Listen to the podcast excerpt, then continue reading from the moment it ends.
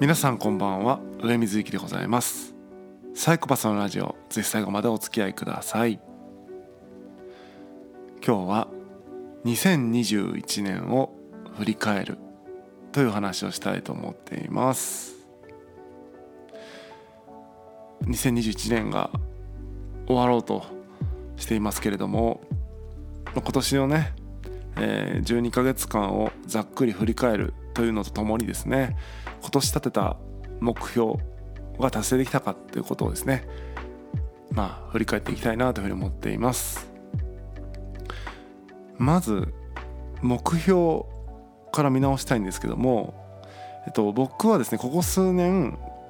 1年の目標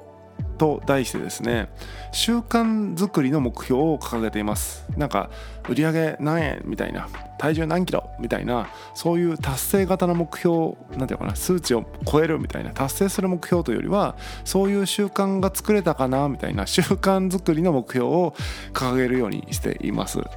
で今年、えーと、2021年の目標として5つのですね習慣づくりの目標を掲げました。1つ365連勤。1つ読書メモを書く。1つストレッチをする。1つ8時に起床する。1つ接待以外禁酒。という5つの、えー、習慣づくりの目標でしたね。で365連勤とか言ってたのはまあ2020年ですね。昨年がそのコロナで本当仕事とかが大打撃を受けてですね結構ね動けない時期とかがあったんですよ。で動けない時期もあったしその、まあ、ビジネスモデルとかも変えていこうとか、まあ、事業転換していこうとかって結構ね大きな変化があったんですね去年の間に。でそれが去年の暮れぐらいに意思決定がなされてまあじゃあ2021年はこんな感じで動いていこうみたいな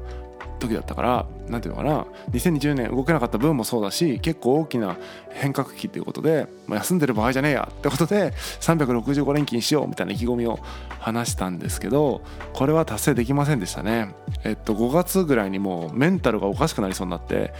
中止しました。これはなんか休まない、えー、丸1日休まないっていうことにチャレンジしたっていう感じなんですよね。なんか長時間労働をするとかではなくて1日例えば2時間とかでもいいからその休みの休みの日っていうか、うん、毎日働けばその働くっていうのがデフォルトになってこうオンとオフというかな何ていうかな働こうみたいなスイッチ入れなくてもいいんじゃないかなみたいな。そういう仮説でやってみたんですけどそのオンとオフ切り替えた方がまだマシですね。あのオンにするのは確かに大変なんだけどもそのオフがないことで慢性的にこうストレスがこうね蓄積されていくとまあ当たり前っちゃ当たり前なんですけどね、まあ、なかなかやみましたね。ギブアップしました。で2つ目、えっと、読書メモを書く。これもですね、まあ、書いたっちゃ書いたんですけど習慣作りの目標なんで習慣としてこうできたかっていうと×かなっていう感じですね。というのも読書メモをどう書いていいのかがわからないっていう未だにわからないんですね。えっとまあ、本の抜き書きをしたりとか要約をしたりね感想を書いてみたりとかってそういうやり方もあればこうマインドマップみたいなの書いてみたりとかっていうねやり方もあると思うしていうかこういうやり方が正解ですよとかないと思うんで、まあ、いろんなやり方を試してるんだけどもちょっとまだピンときてないなって感じですかね。もともとは本を読んであの本読んだけどあの本に何書かれてあったか何一つ覚えてないやってことがあまりにも多かったので、まあ、ちょっとぐらいこう残せたらなっていうので書き書こうと読書メモ書こうっていうふうに言ってたんですけどもそのじゃあなんで覚えていないといけないのかじゃあなんで全部忘れちゃダメなのかっていう要は何のために読書メモを残すのかっていうところの目的設定はまだ曖昧だなと思っていてだからこそじゃあどういう形態で残すべきかみたいなところが定まらないんだろうなと思ったのでまあなんていうのかな来年の目標には入れませんけども、まあ、引き続き読書メモは書いていこうと思うし、まあ、何のために読書メモを残すのかっていうことをもう少しですねえっ、ー、と目的をねこう具体化していきたいなというふうに思ってますね。3つ目、えっと、ストレッチをする。でこれはなんかもともと体がバキバキだよってえー、一昨年に言われてですね。あと友人から言われてあそっかとじゃあちょっとこれストレッチしなきゃなぐらいの感じで目標立てたんですけども全く忘れてましたね、えー、全くストレッチしてないのでこれはもう×ですね。てか全部×ですね今のところね。で次8時起床。これは別に8時じゃなくてもいいんだけども起床時間固定するとこうリズムができてこういいよみたいな話ってあると思うんですけど、まあ、それで8時起床っていう形で決めたんですがもうバラッバラでしたね。全然固定できなかったです。ダメでした。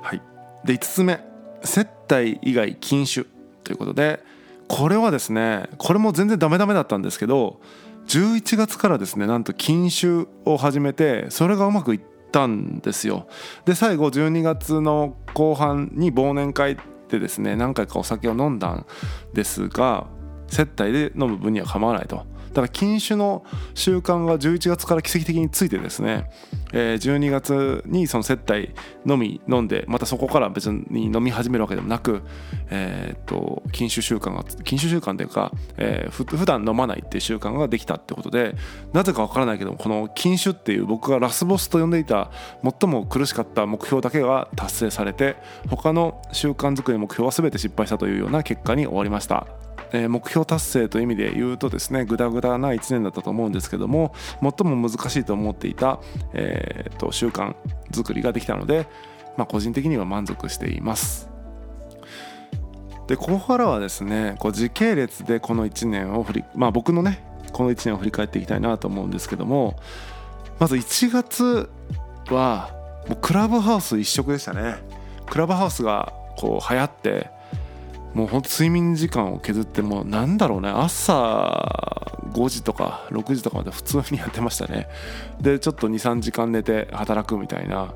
マジよく分かんない生活をしてましたね。で2月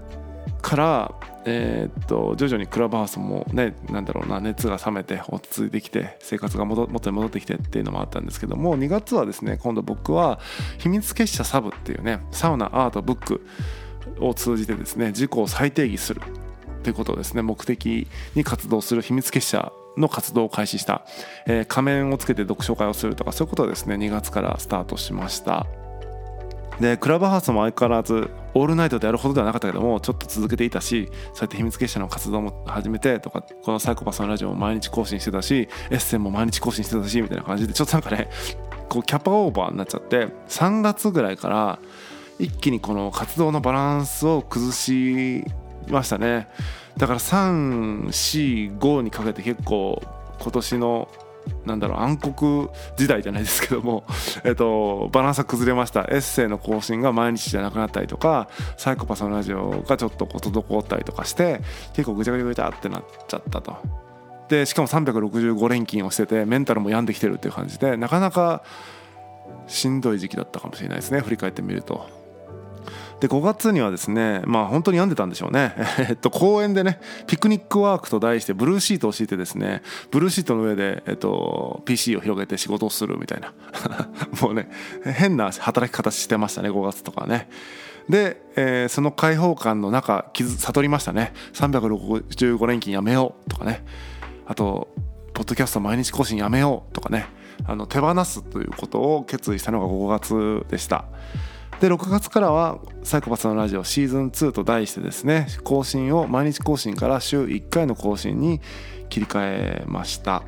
えー、このサイコパスのラジオ週1回に切り替えてみて思ったのは週1回はちょっと少ないなって感じしましたね。えっ、ー、とあと15分は話してて長いなって感じますね。よほどこれ話したいなっていうことがない限り何ていうのかな15分は話せないなと思ったので今後ちょっとね短くしていこうかなと思ってますね。あとこの辺りからその本を読むみたいなところ読み方みたいなところが変わってきて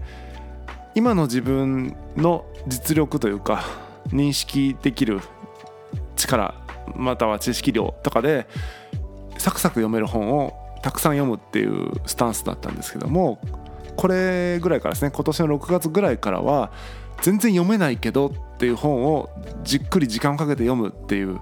そういう本の読み方選び方に変わってきたなと思っていて、えー、そこからはですね年間何冊だ？25冊かな。年間25冊という考え方ね。月2冊しか読まないけどもじっくり読むよっていう、えー、方針に考え方を変えました。で夏以降はですね結構その活動ペースを落としたことによりですね考える余裕ができたと。でいろいろ考えてた結果そうだ年度版を作ろうというふうに思い立ちました。でこれはですねまた、うん、別のところでももう1回か2回ぐらい話しますけども、えー、とにかく年度版を作ろうと思いました。で89と試しに作ってみてそして101112とですね実際に作品として年度版を作ったという感じです。で10月ぐらいまでゆっくりしてたんですけどちょっと印象的だった出来事が9月の後半にあってそれがですね、えっと、いいかねパレットっていうこう施設でですね古典ラジオのリスナーのコミュニティの皆さんにお会いしたと。でオンラインでは結構顔を合わせていたんですけども実際にこう対面でお会いした時にですねなんかすごい距離感が近くてあオンラインでこんなにコミュニケーション取ってるとリアルであっても気を使わずにね気負わずに話せるんだなとか、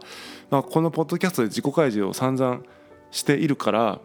何ていうのかなこう最初から自分をさらけ出せるなとかっていう発見がありましたねなのでこう自己開示をね、え、あらかじめしておくっていうことがいかに人間関係を始める上でですねあの気楽かっていうことを感じた出来事でした。で徐々にね、えーとまあ、ペースを取り戻してきて11月からはですねそれこそ禁酒にチャレンジをしてみたりとか、えーと、幼なじみとですね21世紀の食いしん坊というグルメ番組を開始してみたりとかそんな感じでまたなんだっけエッセイ毎日書かなくなった、えー、ポッドキャスト毎日配信しなくなった隙間に、えー、いろんな活動を組み込んでまた活動のなんていうのかなこうポートフォリオを組み直してきたみたいな感じですかね。で12月はまあ12月って感じですね。もう慌ただしく過ぎていってで忘年会とかでいろんな人に会って、えー、親知らず抜いて歯が痛いみたいな感じですかね、まあ、12月一番印象的だったのは、まあ、親知らずもそうだけども詩を忘れるのラジオっていうポッドキャストをやられているですね。あと古典ラジオに出演されているムロさんに直接お会いできたことが嬉しかったですね。そもそもは今年の頭のクラブハウスがバリバリ流行ってた時に結構お話ししてたっていうのが最初だったんですけどもそれからポッドキャストで一緒に出演する機会をいただいたりとかのラジオに呼んでいただいたりとかっていう感じであの深いお話をさせていただく関係に僕はね、えー、なったと思っていますしそれがまた不思議なことにですね一度も会ったことがないままそういう思想レベルの会話ができる何て言うのかな本当数少ないまあ思想レベルの会話ができる人っていうのは少ないんだけどもいるんですけど中でも僕が言ってることの意味をですねとても理解してくれる方だなと思って僕は話していてとても気持ちいいと、えー、そういうあの特別な存在でして、えー、そういう方にねお会いできた直接お会いできたっていうのはねとても嬉しかったなというふうに思っています。という感じでですね2021年を一言でというか、まあ、簡単に言うとすごく活動のバランスを崩して、えー、立て直して、新しいバランスを構築していく途上にあったみたいなそういう1年だった気がしますね。だからバランスを崩したこと自体が悪かったかって言われると何ていうのかな同じことずっとやっててもしょうがないといえばしょうがないのでそうやってバランスを崩すっていうのはある種次のバランスを作っていくための必要な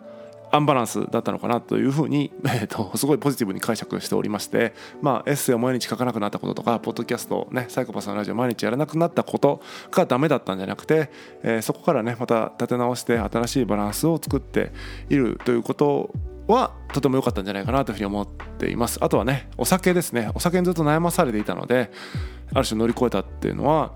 思考がねクリアに働くっていうのはこの後の人生の財産になるかなと思ってますんでそれもすごい良かったなと思ってます。1個だけ、えっと、お知らせがありましてサイコパスのラジオシーズン2、えー、2021年6月の頭からやってきましたけども半年やってみてですねさっきも言いましたように週1だとちょっと寂しいなっていうのと、えー、15分喋るっていうのは結構しんどいなと思ったので、えー、もう年明け早々ですね、えー、まあというかシーズン2を今回でおしまいにして年明け早々ですねサイコパスのラジオラジオ サイコパスのラジオシーズン3と題しましてえっ、ー、とちょっと配信のペースを変えていこうかなと思っています。えー、毎週木曜土曜の2回の配信にして、え、1回あたりの配信を10分ぐらい前後みたいな感じでですね、え、ちょっとコンパクトになるんだけども配信回数を増やすというような感じで活動できたらいいかなというふうに、え、今のところ考えています。でその他の活動についてはまた、えー、年明けの配信で詳しく説明できたらと思っています。というわけで、えー、2021年ですねサイコパスのラジオ、えー、お聴きくださった皆さん、えー、もしくは聞いてないけれども僕と関わってくださった皆さん、えー、大変お世話になりました。ありがとうございました、えー、2022年もどうぞよろしくお願いいたします。というわけで良いお年をお迎えください。またお会いしましょう。さよなら。